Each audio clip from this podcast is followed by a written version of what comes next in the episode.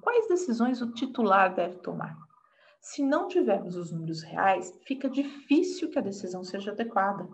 Né? Se eu não tiver indicadores, se eu não tiver números, como que eu vou tomar uma decisão? Por exemplo, como que eu vou tomar uma decisão de demitir um funcionário se eu não sei se eu tenho caixa suficiente para pagar a rescisão dele? Ou se, por exemplo, eu, eu não vou ficar no vermelho né, naquele mês e vai me impactar pelo resto do ano.